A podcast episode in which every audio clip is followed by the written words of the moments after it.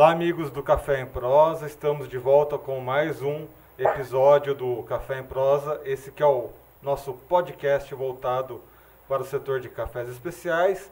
E como sempre, tem aqui ao meu lado a minha colega Virginia Alves. Olá, Erickson. Olá para todos que nos acompanham aqui nesse novo episódio. Bom, no começo do ano a gente conversou com o Dudu e a Duda Gozoli, eles que criaram um café em agradecimento ao Hospital Bondrini e a gente foi um episódio muito especial, você lembra disso, Virgínia? Lembro. E Erickson, você também deve se lembrar que no meio da nossa conversa, lá naquele dia, a Duda teve que sair para receber um prêmio chamado Café do Mês, que foi enviado pela Pinhalense para homenagear a Duda naquele momento.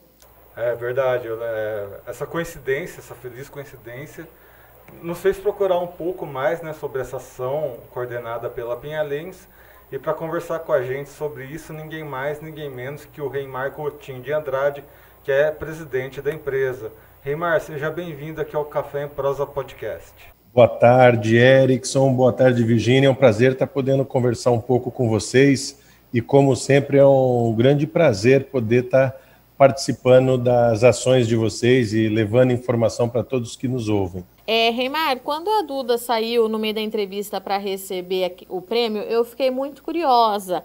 É, do que, que se trata o café do mês? É, como, e além disso, eu queria que você contasse para a gente como é que, que os premiados são escolhidos e o que eles ganham com essa premiação. Na verdade, o nosso programa Café do Mês é um programa que tem como propósito valorizar o trabalho dos nossos clientes, é que de uma certa forma, como a Pinhalense ela trabalha é, em especial com cafeicultores, né, a grande parte dos nossos clientes são cafeicultores, eles acabam tendo a sua própria marca de café e, com, e o programa Café do Mês ele foi criado então é, com o propósito de difundir e divulgar um pouco do trabalho de cada um desses clientes, mostrando e valorizando o trabalho e a qualidade dos respectivos cafés das mais diferentes é, regiões do mundo. Para vocês terem uma ideia, o nosso programa é, ele já teve cafés de todas as regiões brasileiras, cafés colombianos, cafés el salvadorenhos, africanos, de diferentes regiões por onde a Pinhalense tem seus equipamentos e acaba constituindo parceiros. O, a Duda, que é uma menina que nós amamos muito, eu em especial tenho um carisma muito grande por ela, ela teve a, a, questão do tratamento junto ao Instituto Boldrini, que faz um trabalho sensacional com crianças que, que têm câncer e que têm o seu tratamento com câncer. A Duda é uma menina daqui de Pinhal e que, é, junto ao Boldrini, ela desenvolveu uma marca de café feita por uma torrefação daqui de Pinhal, qual é, também tem equipamentos nossos. Então, nós colocamos o café da Duda do, sendo servido durante todo o mês aqui, para que as pessoas pudessem conhecer um pouco do trabalho do Boldrini, um pouco do que foi a história da Duda e, o, e como ela venceu o, o tratamento e nos deixa muito feliz ver ela hoje cheia de vida, saúde, que é o mais importante. E nós colocamos o café do mês aqui para poder ajudar essa proposta do Boldrini. E no final do, do projeto, cada mês nós apresentamos em todas as nossas máquinas por onde a Pinhalense está, as máquinas de expresso, tanto na sede como nas filiais, nós apresentamos o café do mês de um dos nossos parceiros. E nesse mês especificamente foi o Café Tennessee, que era o café é, feito pela Duda junto ao Boldrini para arrecadar fundos, etc., para o Boldrini, que parte da renda desse café volta para o Instituto. E com isso, no final da, do mês, nós temos um quadro que conta toda a história e faz alusão, e nós premiamos e presenteamos, na verdade, o dono daquele café com o seu quadro que conta a sua história e como e a gente retrata um pouco como foi a percepção das pessoas para aquele café que foi servido durante o mês e naturalmente, no, no mês que o Café da Duda esteve aqui presente conosco, o Café Tennessee, a, o lado sentimental de todos que puderam apreciar não só a qualidade do café, mas o sentimento de saber que com isso estávamos todos também ajudando as iniciativas do Boldrini, que são fantásticas. A história da Pinhalense né, é uma história longínqua e é uma história que se confunde com a história do café no Brasil e ainda mais nesse momento de potencialização dos cafés especiais. A gente aqui conheceu, né, ao longo dos nossos episódios, pessoas que adotam a Pinhalense como se fosse um time de futebol do coração ali, né, fazendo essa, essa comparação, né. Como é que essa história, essa experiência da empresa e esse engajamento que vocês têm com a comunidade, como é que vocês trabalharam essas duas questões ao longo do tempo e principalmente ao longo desse último ano, né, que teve quarentena, essa epidemia louca ao redor do mundo aí? É, o, a Pialense ela tem uma história muito interessante quando se fala de café e para a cidade de Pinhal em especial, porque a nossa marca carrega o nome da cidade, né? Vocês bem sabem que todos os que nascem na cidade de Espírito Santo do Pinhal são pinhalenses. E a nossa indústria que leva o nome da cidade, como hoje nós estamos presentes em mais de 100 países, nós levamos o nome da cidade por todas as partes do globo.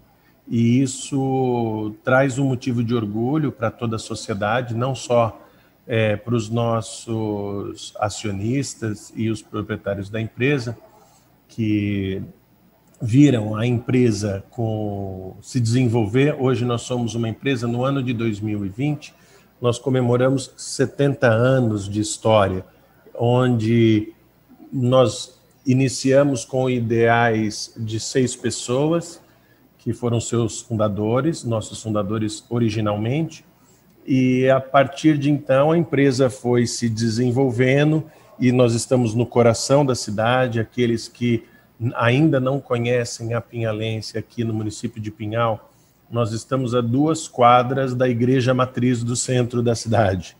Então, nós somos uma grande indústria do interior de São Paulo que exporta máquinas para todos os continentes, levando o nome da cidade para todos os continentes e que tem a sociedade muito próxima e as ações da Pinhalense se misturam muito com as ações da cidade.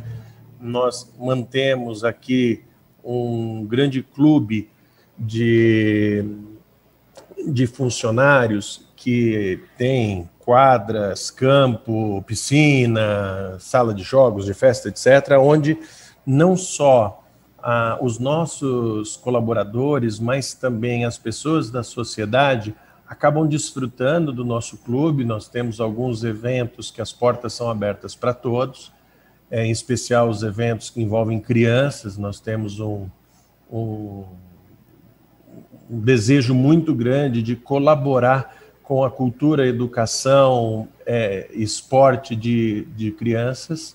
Hoje o time da Pinhalense, o time da cidade é o nosso time.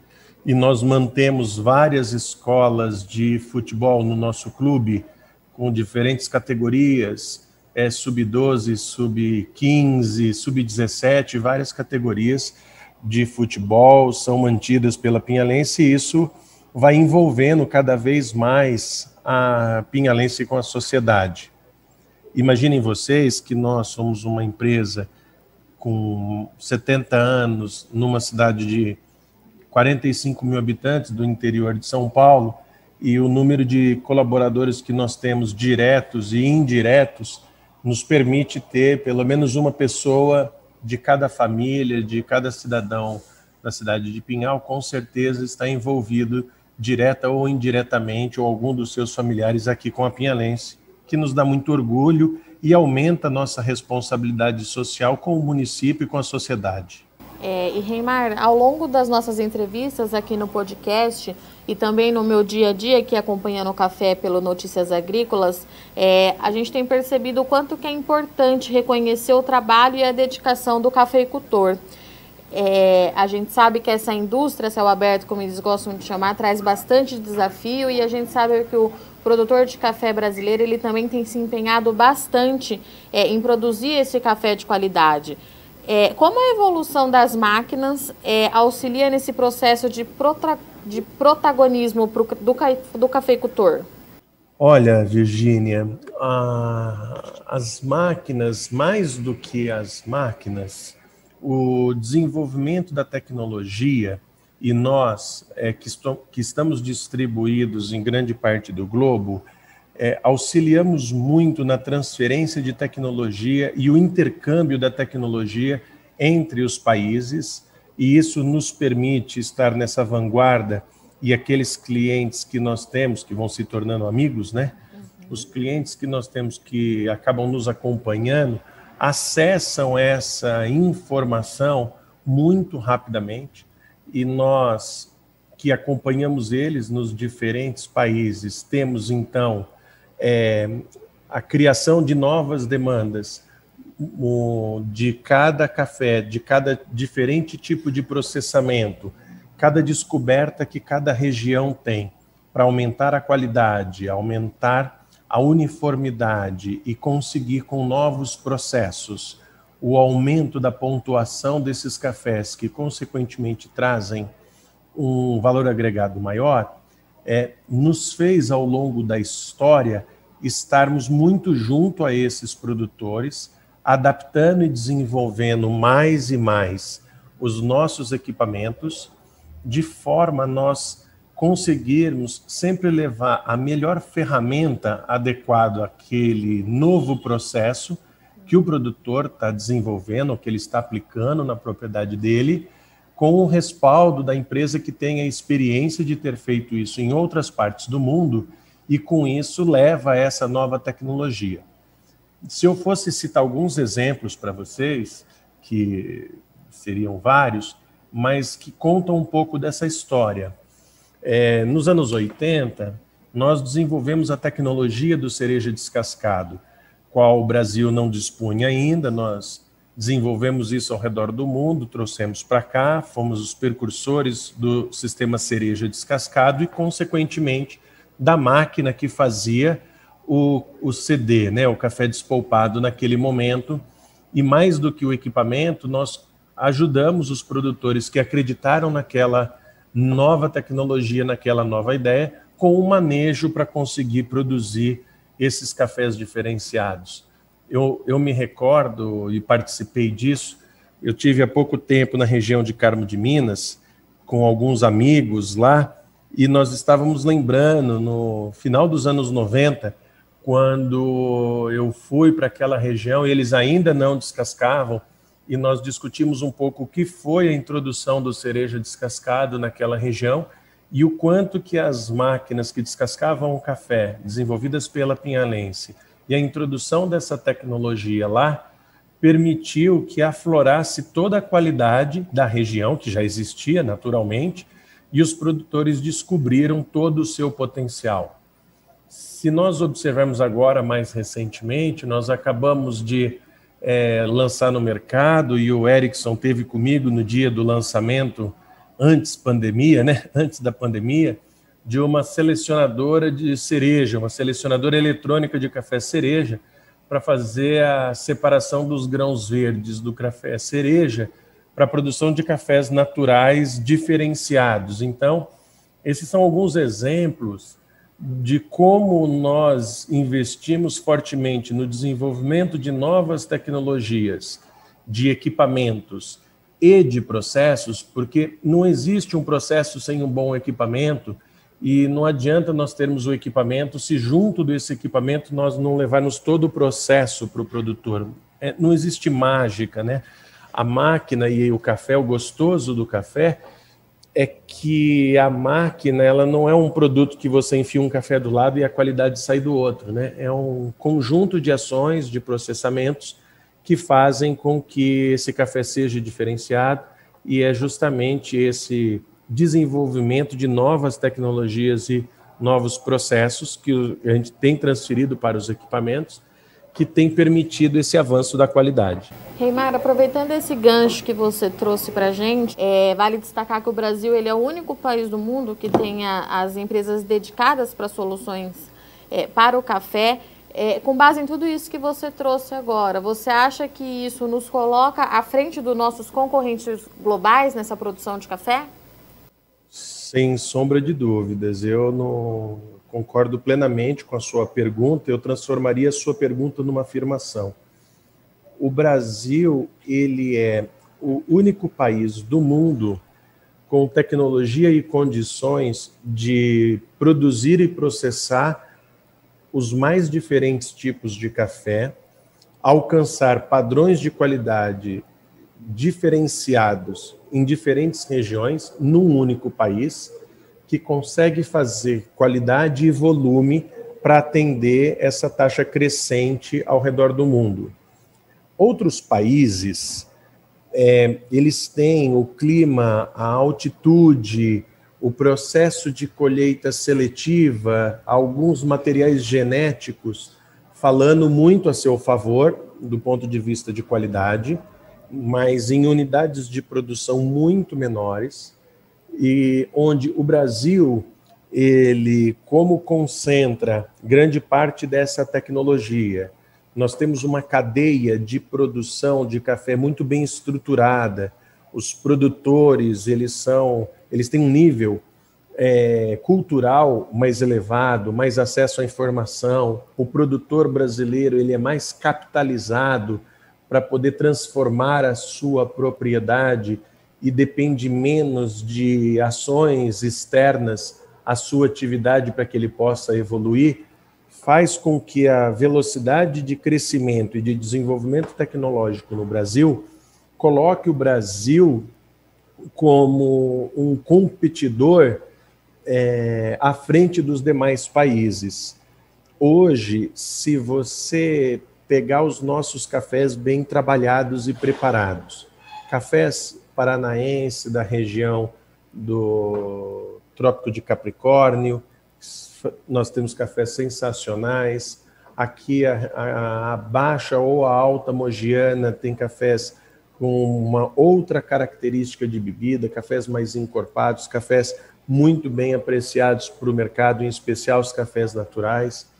Quando nós avançamos subindo o país para o sul de Minas e, e o Cerrado Mineiro, de uma certa forma, Minas Gerais, você encontra os mais diferentes tipos de cafés, características, qualidades que não só as regiões são capazes de promover, mas os diferentes tipos de processamento e tecnologia adotada por estes cafeicultores consegue extrair das mais diferentes regiões, sul, Matas de Minas, Chapada, Cerrado, mesmo cafés baianos, cafés de Goiás, você encontra cafés extraordinários no Brasil e frente às provas de taça ao lado de outros cafés do mundo, o café brasileiro vem sendo pontuado de igual a outras origens e agora recentemente com a introdução de novos materiais genéticos, nós estamos vendo aí um grande crescimento dos geixas no Brasil, né?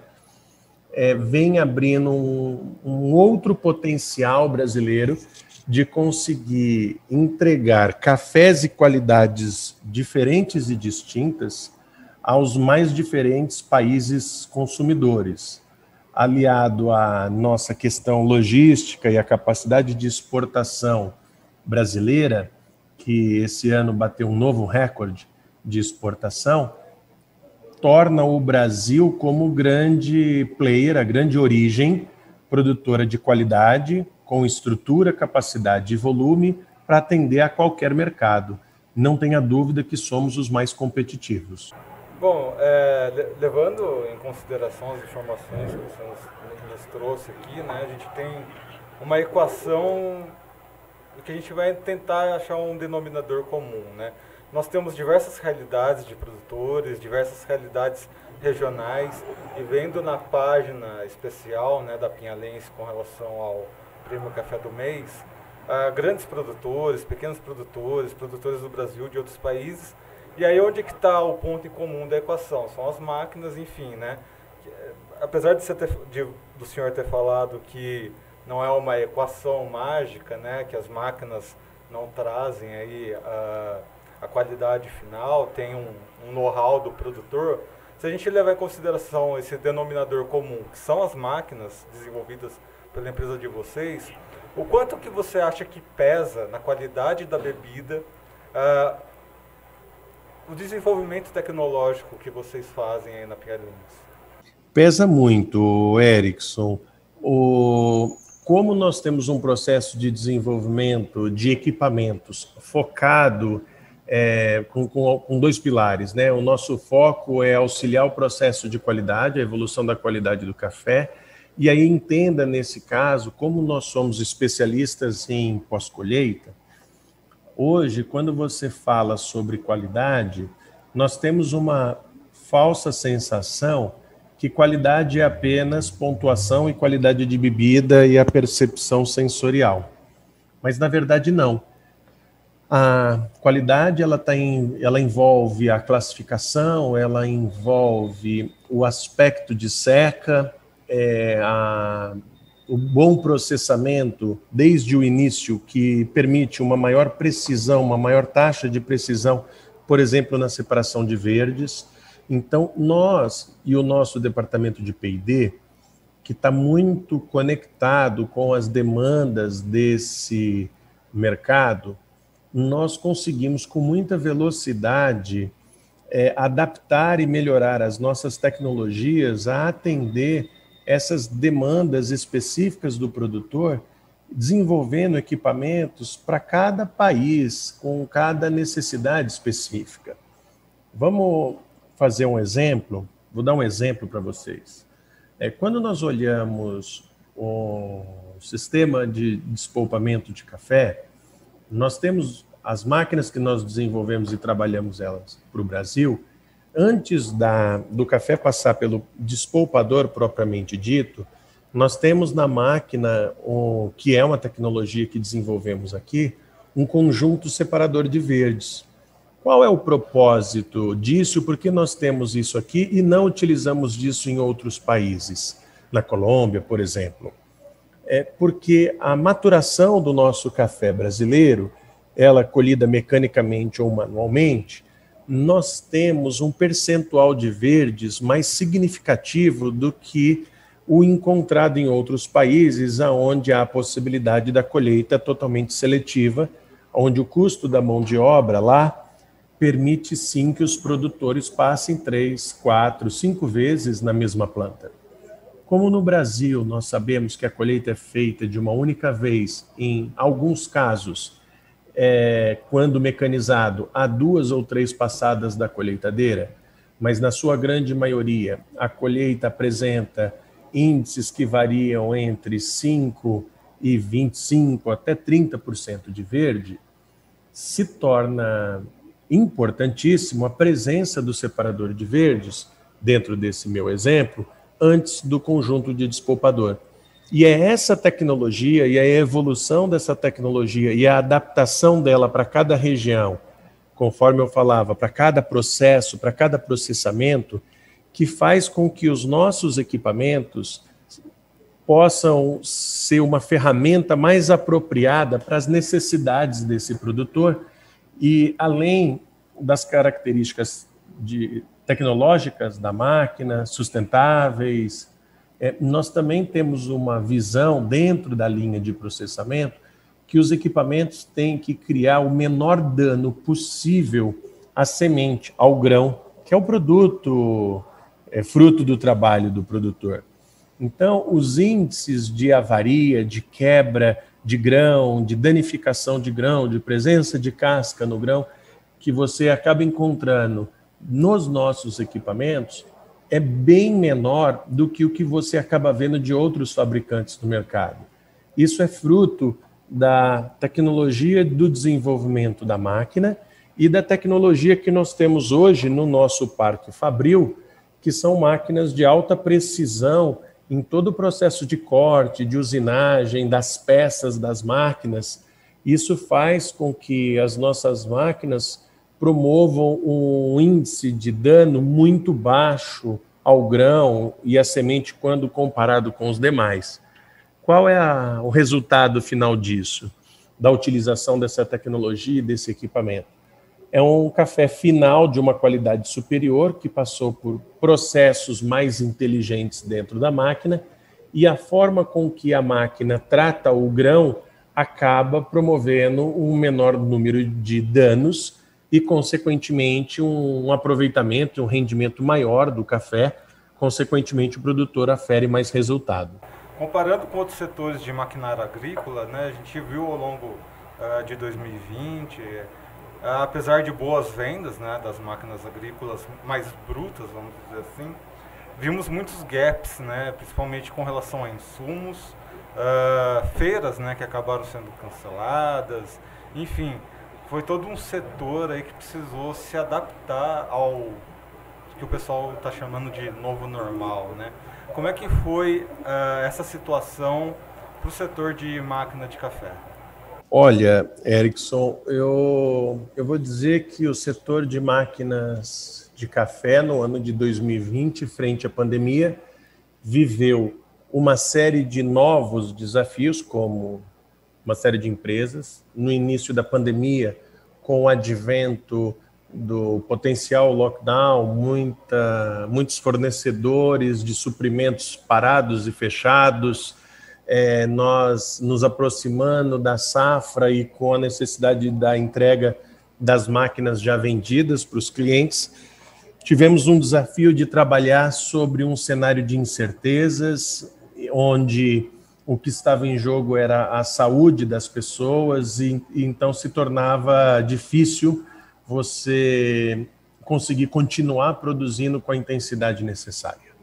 Mas o tempo foi passando e os protocolos de segurança e de higiene foram sendo melhorados e aperfeiçoados para a produção industrial desses equipamentos. O, o setor da cafeicultura foi beneficiado no ano de 2020 pela maior safra da história. Então, o Brasil colheu a maior safra da história no ano de 2020 e tivemos um segundo semestre com uma retomada nos preços do café quando olhados para a Bolsa de Nova York e, e corroborou com tudo isso o aumento do câmbio. O dólar favoreceu o cenário desses produtores e com o aumento do câmbio mais Nova York no segundo cenário, com uma safra alta na mão, fez com que produtores e exportadores, é, de olho nas suas demandas e suas necessidades e com o potencial financeiro que tinham, é, viessem às compras e nós fechamos o ano de 2020 como o melhor ano da história de vendas de máquinas agrícolas para o segmento café. É, você poderia falar assim: as feiras fizeram falta? é, seria difícil avaliar o quanto maior esse número poderia potencialmente ter sido se as feiras também existissem, tivessem ocorrido feiras como usualmente elas sempre existiram. É, o que nós percebemos é que o produtor ele não necessariamente necessita hoje, nos dias de hoje, de uma feira para conhecer uma novidade, uma tecnologia, porque ele usa as ferramentas digitais para poder ter todo esse acesso. Uh, hoje, o, uh, o efeito, condições especiais de feira não é mais o atrativo da feira que leva o produtor à feira, porque essas condições elas acabam sendo estendidas num período pós-feira. E as feiras virtuais, que nós estamos presenciando, inclusive estamos nesse momento participando de uma delas, é, cria uma nova dinâmica de consumo entre nós, fabricantes de equipamentos, atendimento ao cliente e a própria expectativa de aquisição de equipamento do cliente. Eu diria para você que é, o processo de compra, o processo de compra virtual, ele é mais sadio do que o processo de compra físico dentro de uma feira. Porque no virtual, o produtor ele tem a possibilidade de conversar com o atendente de forma virtual ou mesmo via telefone. Ele tem a possibilidade de pesquisar aquela tecnologia na internet e se munir de informações e, e com isso ele ter subsídios para sua tomada de decisão. Há mais tempo para que o produtor possa fazer suas contas e seus cálculos e, consequentemente, dimensionar melhor o seu investimento.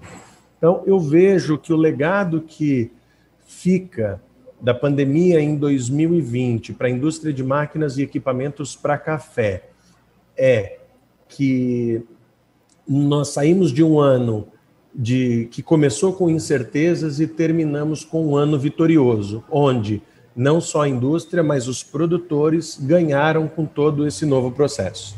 Ah, conversamos aqui então com o Reimar Coutinho de Andrade, ele que é o presidente da Pinhalense, trazendo aí né, um pouquinho da perspectiva da empresa e contando aí pra gente a história aí do Café do Mês Pinhalense.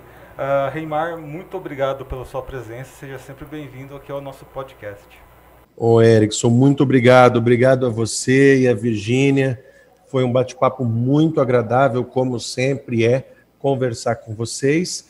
E nós esperamos que o nosso programa Café do Mês continue permitindo que mais e mais pessoas possam conhecer através desse programa o nosso café e, e os cafés das diferentes regiões e que os nossos clientes, os nossos produtores que participam do programa Café do Mês consigam desfrutar do potencial de expor o seu produto, o seu trabalho, a sua marca ao nosso programa, que ele está expondo a uma grande rede de consumidores e apreciadores de um bom café.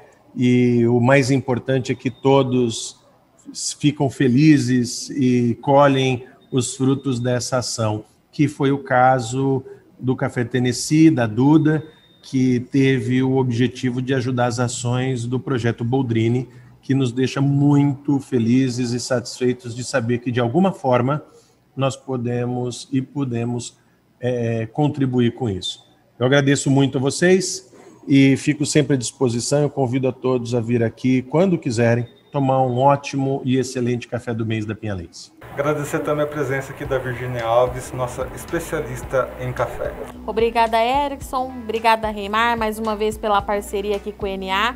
É, lembrando que nós estamos em todas as redes sociais, então para você que está nos ouvindo nesse momento, aproveita, é, segue lá o perfil do Instagram, que é arroba café em prosa underline NA, e até o próximo episódio.